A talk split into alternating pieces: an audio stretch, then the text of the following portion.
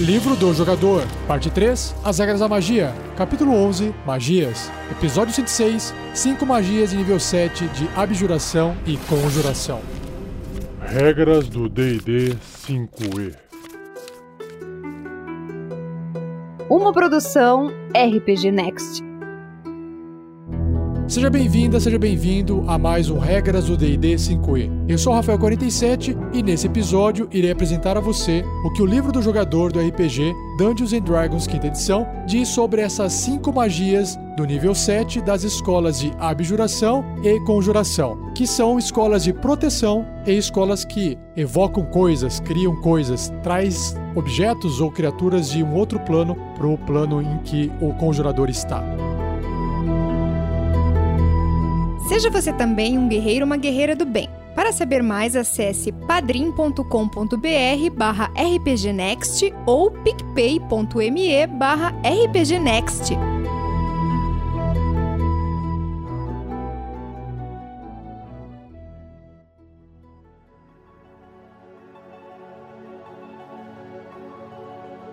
Então eu começo hoje com as magias de sétimo nível, então vai ter um acréscimo aqui de poder nos efeitos. E a primeira da lista é uma magia de abjuração chamada Symbol. É a única magia de sétimo nível da escola de abjuração do livro do jogador, tá? E Symbol é símbolo. Simples assim. O tempo de conjuração é de um minuto, o alcance é o toque, componentes verbal, somático e material. E o material é mercúrio, fósforo e pó de diamante e opala, valendo no mínimo mil moedas de ouro que a magia consome. Uau! Então tem que torrar mil moedas de ouro para fazer essa magia uma vez, hein? E a duração é até ser dissipada ou ativada. Então, quando você conjura essa magia, você inscreve um glifo nocivo tanto sobre uma superfície, com uma seção de piso, uma parede ou mesa, quanto dentro de um objeto que possa ser fechado, como um livro, um pergaminho ou um baú de tesouro. Já tô vendo onde isso aqui vai dar. Vai virar uma bomba isso aqui. Se você escolher uma superfície, o glifo pode cobrir uma área da superfície não superior a 10 pés de diâmetro, 3 metros para não ficar, né, um tamanho gigante, né? Se você escolher um objeto, o objeto deve permanecer no seu local. Se ele for movido mais de 10 pés, né, 10 metros de onde você conjurou essa magia, o glifo será quebrado e a magia termina sem ser ativada, certo? O glifo é quase invisível e requer um teste de inteligência e investigação contra a CD, a classe de dificuldade da magia, para ser encontrado. Né? Deve ficar um mini vestígio ali contra a luz do sol, vira um pouquinho assim, de repente vê um brilho ali, um vestígio, dá para enxergar que tem um glifo ali. Você define o que ativa o glifo quando você conjura a magia. Para glifos inscritos em superfície, os gatilhos mais típicos incluem tocar ou ficar sobre o glifo. Pisou em cima ali, vai ativar. Remover outro objeto cobrindo o glifo, aproximar-se a uma certa distância do glifo ou manipular um objeto onde o glifo esteja inscrito. Então é bem facinho, certo? Agora, para glifos inscritos dentro de objetos, os gatilhos mais comuns incluem abrir o objeto, faz todo sentido, aproximar-se a uma certa distância do objeto ou ver ou ler o glifo. Beleza. Você pode, posteriormente, aperfeiçoar o gatilho para que a magia se ative apenas sob certas circunstâncias ou de acordo com as características físicas, como por exemplo altura e peso, tipo de criatura, sei lá. Por exemplo, a proteção poderia ser definida para afetar aberrações ou draws, ou uma tendência, só pessoas malignas ou benignas, não sei. Você pode também definir condições para criaturas não ativarem o glifo, como aqueles que falarem determinada senha. Então já deu para entender, né? Bom, isso tudo é só para poder explicar como é que o glifo vai ser ativado ou não, não descreveu ainda o efeito. Já já vou chegar lá.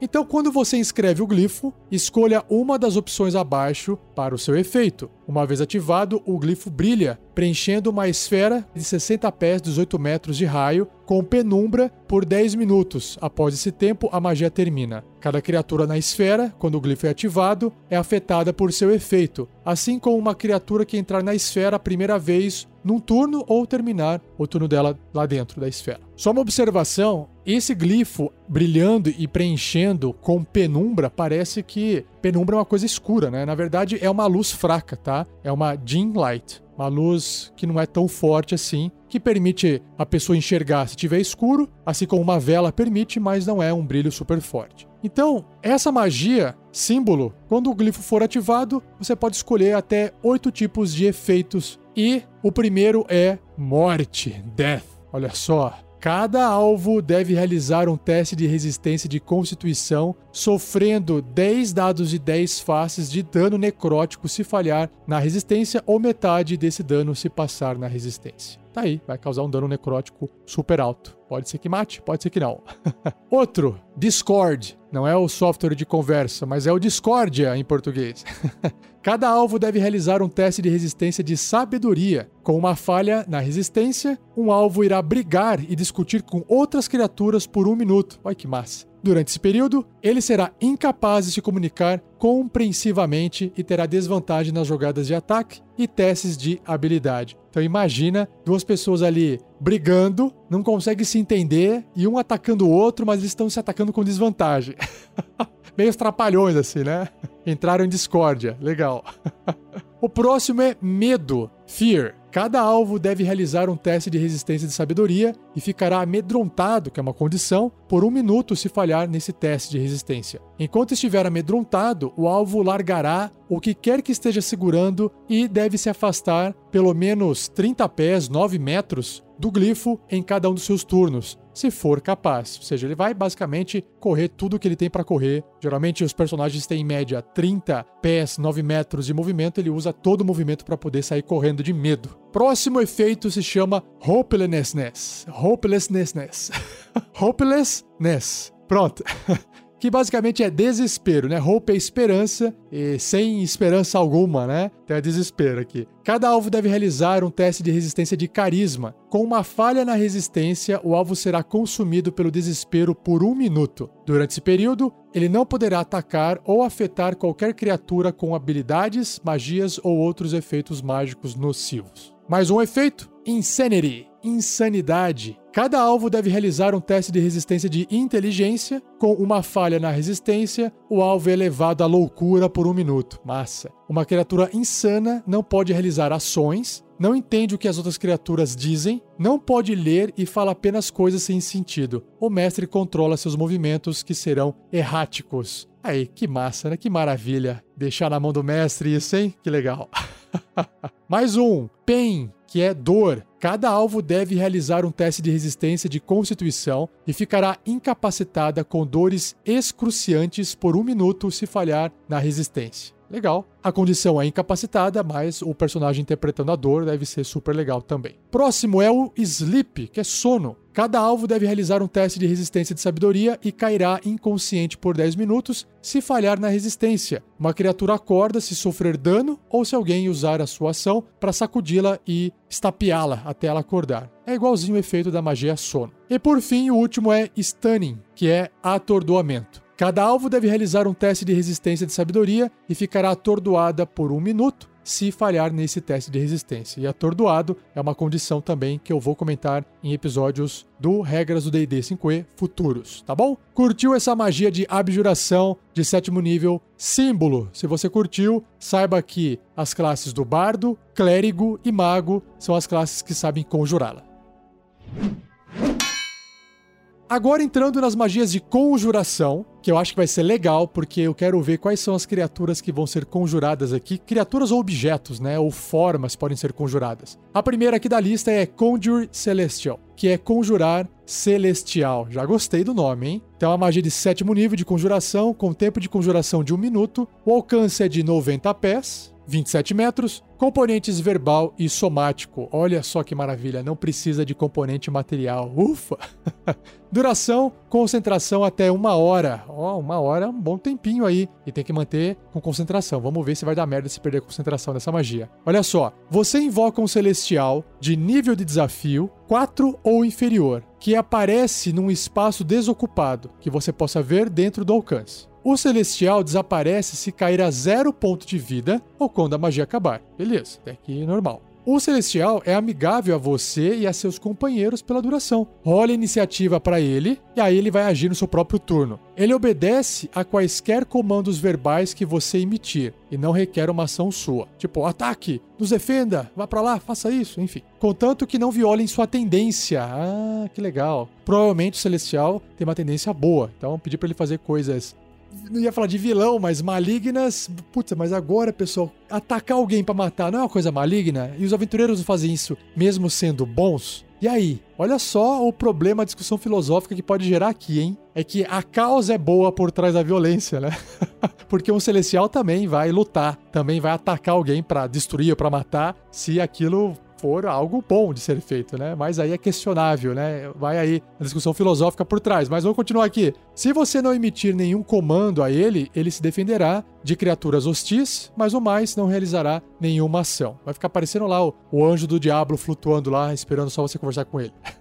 o mestre possui as estatísticas do celestial. Legal, massa. Então, perceba que para esse celestial estar tá ali te ajudando, você tem que manter a magia com concentração até uma hora. Então, se você perder a concentração, a magia acaba. Então, nada acontece, a criatura não se volta contra você, ok? Em níveis superiores, quando você conjurar essa magia usando o espaço de magia de nono nível, ou seja, depois de dois níveis acima, né? No oitavo ele não funciona, é só do sétimo pro nono. Você invoca um celestial de nível de desafio 5 ou inferior. Beleza, ele dá uma aprimorada ali. Curtiu essa magia? Adivinhe, a classe que sabe conjurar ela é o clérigo.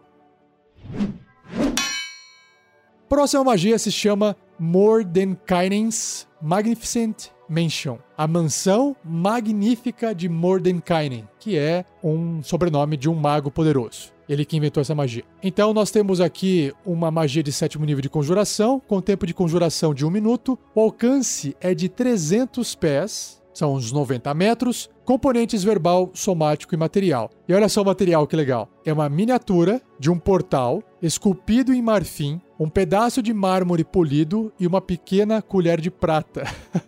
Cada item valendo no mínimo 5 moedas de ouro, ou seja, somando os três daria 15 moedas de ouro. Duração: 24 horas, um dia inteiro. Então você conjura uma residência extradimensional dentro do alcance que permanece pela duração. Você escolhe onde sua única entrada é localizada. A entrada brilha discretamente e tem 5 pés de largura, né, um metro e meio, um quadradinho ali no tabuleiro, por 3 metros 10 pés de altura. Você e qualquer criatura que você designou quando conjurou essa magia pode entrar na residência extradimensional enquanto o portal permanecer aberto. Você pode abrir ou fechar o portal se estiver até 30 pés de distância dele, ou seja, 9 metros. Quando estiver fechado, o portal é invisível. Ah, já sei o que é isso aqui. Se alguém está assistindo a série do Desencantado, acho que chama assim, no Netflix, que é uma versão Simpsons da época de fantasia medieval. Tem lá o mundo dos elfos no meio da floresta que os personagens quando chegam para poder entrar no mundo dos elfos, a porta tá invisível, eles não enxergam, de repente a porta aparece e baixa a porta, eles podem entrar. Basicamente, eu imaginei isso agora com essa magia. Continuando. Além do portal existe um magnífico salão com inúmeros aposentos. A atmosfera é limpa, fresca e morna. Você pode criar qualquer projeto de piso que quiser, mas o espaço não pode exceder 50 cubos e cada cubo tendo 10 pés de lado, ou seja, 3 metros por 3 metros. Se fosse de um quadradinho de um metro e meio, seria o dobro, né? 100 cubos. O local é mobiliado e decorado como você desejar. Ele contém comida suficiente para servir nove banquetes para até 100 pessoas. Ou seja, já virou uma balada, né? Ô, oh, galera, vamos improvisar uma balada aqui, ó. Fiz a magia, entra lá, acabou, festa.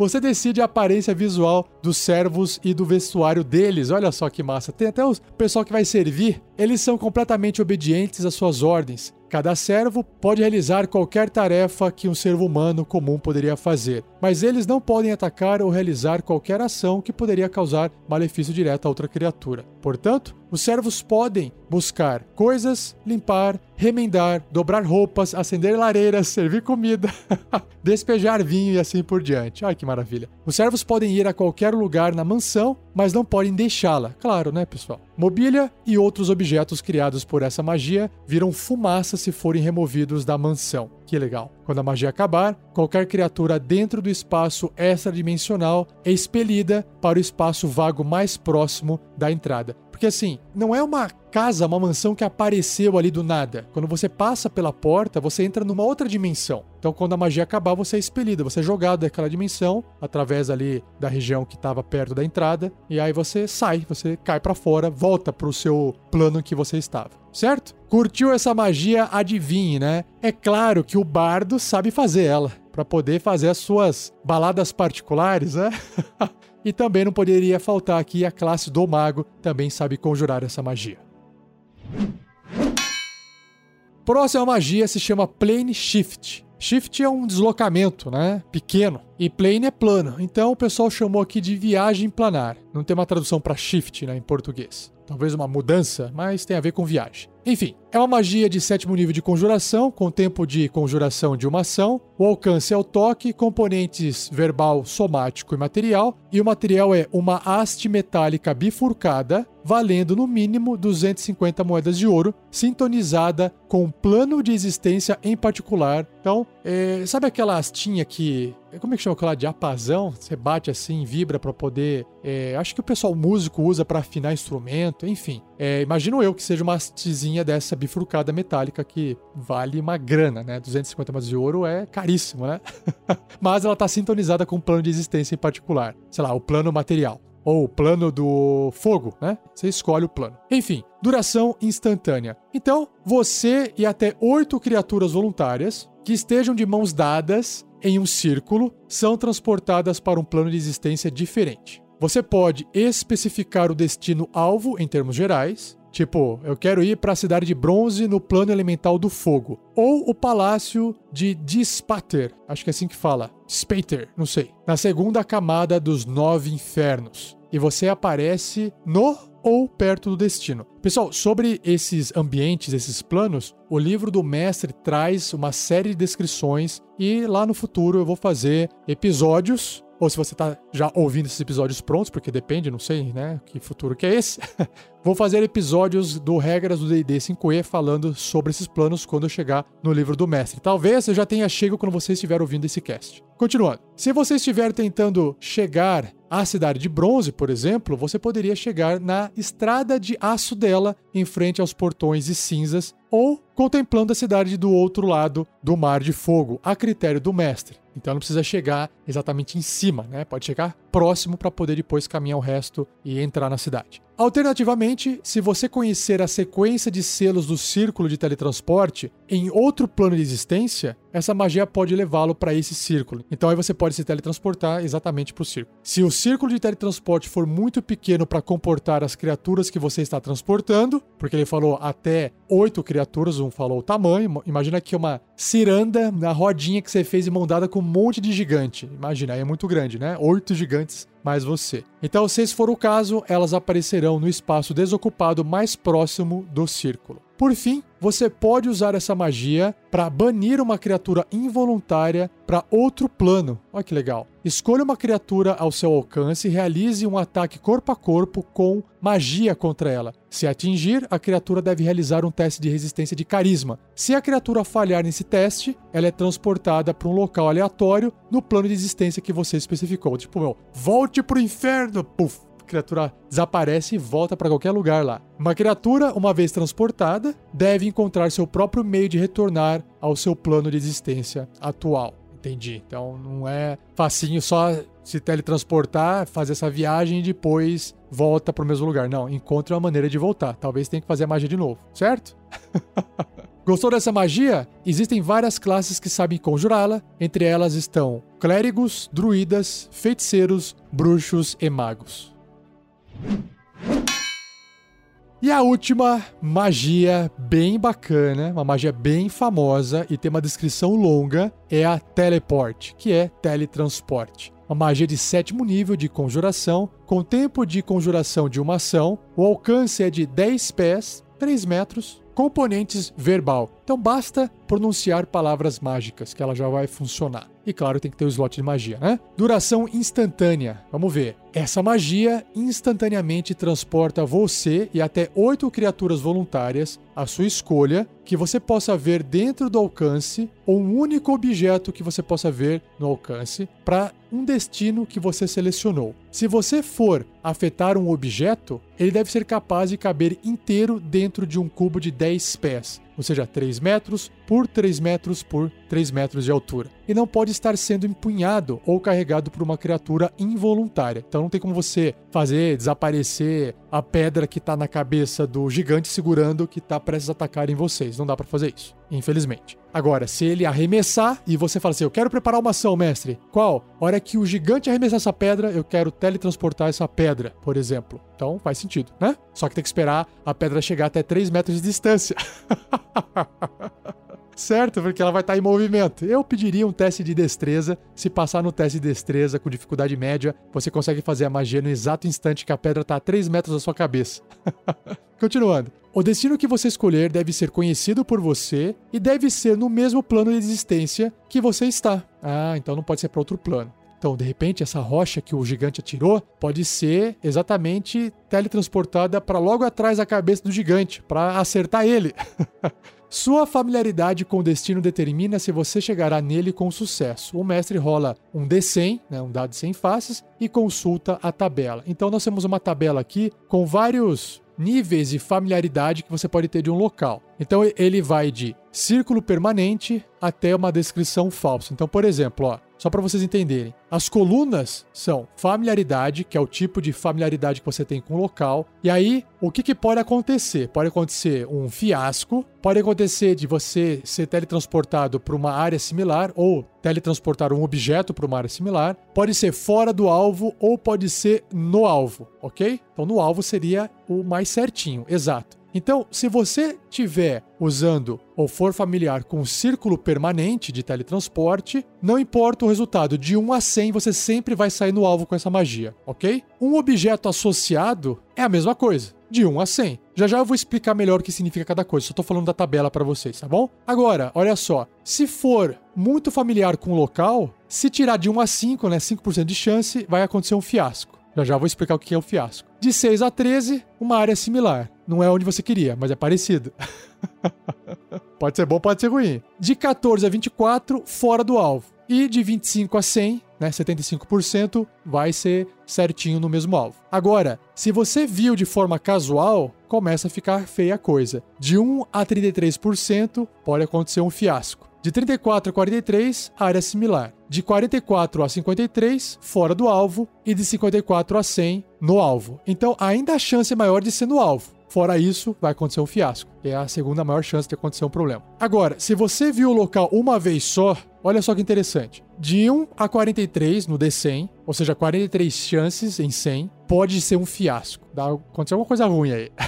De 44 a 53, área similar. De 54 a 73, fora do alvo. Mas de 74 a 100 vai ser dentro do alvo. Então perceba que se viu só uma vez, a maior chance de dar problema é no fiasco está reduzindo a chance de você acertar o alvo. A próxima opção da tabela é a descrição, ou seja, alguém descreveu o local para você. A descrição ela é igualzinho você ter visto uma vez. São as mesmas chances de ocorrer o fiasco, área similar, fora do alvo ou no alvo, a mesma coisa, tá bom? E por fim, uma descrição falsa. A descrição falsa é legal, porque você tem 50% de chance de ser um fiasco e 50% de chance de ser uma área similar. Não tem como ser fora do alvo e não tem como ser no alvo, porque a descrição foi falsa. Então vamos lá, vamos entender o que, que significa cada tópico aqui da familiaridade. O que, que significa o primeiro tópico, que é o círculo permanente? Significa um círculo de teletransporte permanente, no qual você conhece a sequência de selos. É isso. Inclusive, fique esperto que na aventura Storm King's Thunder vai ter esses círculos permanentes aí espalhados em alguns pontos da aventura. Spoiler, hein? Cuidado, não saia falando isso por aí. Já sobre objeto associado, significa que você possui um objeto retirado do destino desejado nos últimos seis meses como um livro da biblioteca do mago, uma roupa de cama de uma suíte, roupa de cama de uma suíte real ou um pedaço de mármore da tumba secreta do Lich. Ou, para mim, poderia ser qualquer outro tipo de objeto do local. Muito familiar é um lugar que você já tenha ido muitas vezes. um lugar que você estudou cuidadosamente ou um local que você possa ver enquanto conjura magia. Visto casualmente é algum lugar que você tenha visto mais de uma vez, mas que não seja muito familiar. Faz sentido. Visto só uma vez, é um lugar que você só viu uma vez. Uau!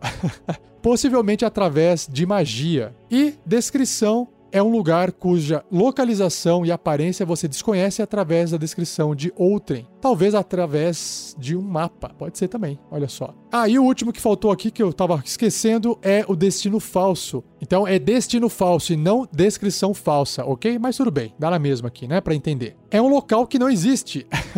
Talvez você tenha tentado espionar o santuário de um inimigo, mas ao invés viu uma ilusão, ou você está tentando se teletransportar para um local familiar que não existe mais. Ah, existia e não existe mais, foi destruído. Imagina que plot narrativo da hora esse? Que legal. Eu acho que você até se teletransporta para um local próximo e aí você vê aquela destruição. Imagina? Que massa. Ou pelo menos que dramático. Bom, e agora as coisas que podem acontecer, né? No alvo, fora do alvo, área similar ou o fiasco. O que pode acontecer durante esse teletransporte? Então, no alvo, você e seu grupo ou objeto alvo aparecem onde você queria. Beleza. Fora do alvo, você e seu grupo ou objeto alvo aparecem em uma distância aleatória fora do destino em uma direção aleatória. A distância do alvo é 1d10 você rola um D10, né, um dado de 10 faces, multiplica por 1 D10%, você rola outro 1 D10, vamos supor que saiu 2 e 3. Então, 2 vezes 3, 6. 6% da distância que você viajou. Então, por exemplo, você tentou viajar 120 milhas, 180 quilômetros, né, com o teletransporte, mas apareceu fora do alvo e rolou um 5 e um 3 nos dois D10. Então você saiu do alvo 15%, ou seja, 27 quilômetros ou 18 milhas de erro aí, que é um, um, bom tanto, né? O mestre determina a direção de fora do alvo aleatoriamente rolando um D8 e designando um como norte, dois como nordeste, três como leste e assim por diante ao redor dos pontos cardeais, certo? Bem facinho. Se você seria teletransportado para uma cidade costeira,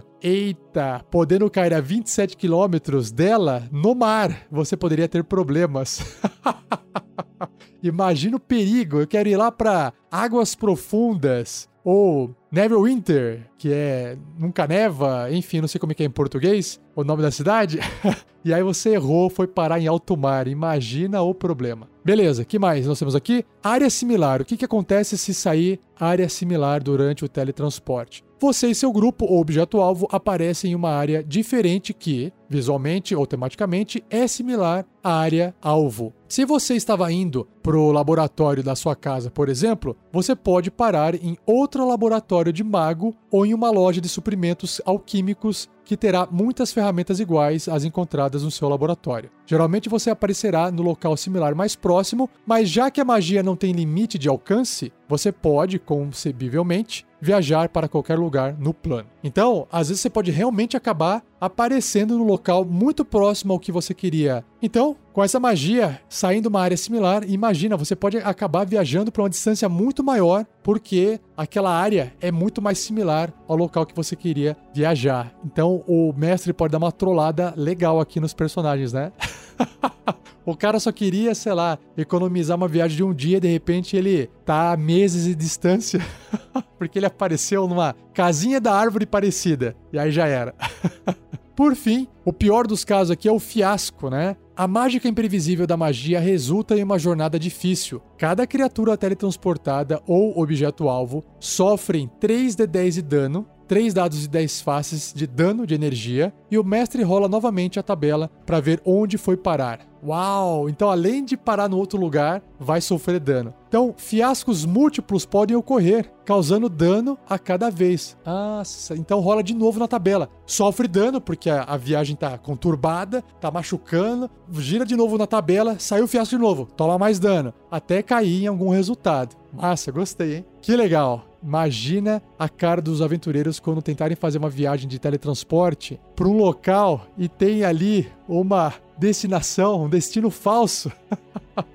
não tem como nunca chegar com chance de 50% de tomar dano e toma dano atrás de dano, podendo morrer no processo. Não, aí morrer não, né? Mas imagina, os caras chegam só o pó, o bagaço no outro lugar que é um lugar completamente, sei lá, uma área similar. Não tem nada a ver, não era o local que eles queriam, é parecido, mas imagina que, que legal fazer isso, né? Imagina começar uma aventura, de repente com um viajante, não do tempo, mas um viajante de outro lugar que aparece na frente de vocês, tudo ferrado, olha para vocês, quem são vocês? Nossa, onde que eu estou? Sabe? Pronto, ele estava usando a magia teletransporte e deu errado. E aí começa a aventura. Gostou? Eu achei muito massa, muito, muito legal. Essa magia pode dar um trabalhinho pro mestre, porque de repente o pessoal vai usar magia e sai em outro lugar, o mestre tem que estar preparado para poder descrever qual é esse outro local, né? Só que é uma magia de sétimo nível. Então, os aventureiros estarão né, em aventuras de níveis bem altos, né? E talvez viajando para vários locais. Mas esteja preparado, se você gostou dessa magia assim como eu gostei, nós temos as classes que sabem conjurá-la, que são bardos, feiticeiros e magos.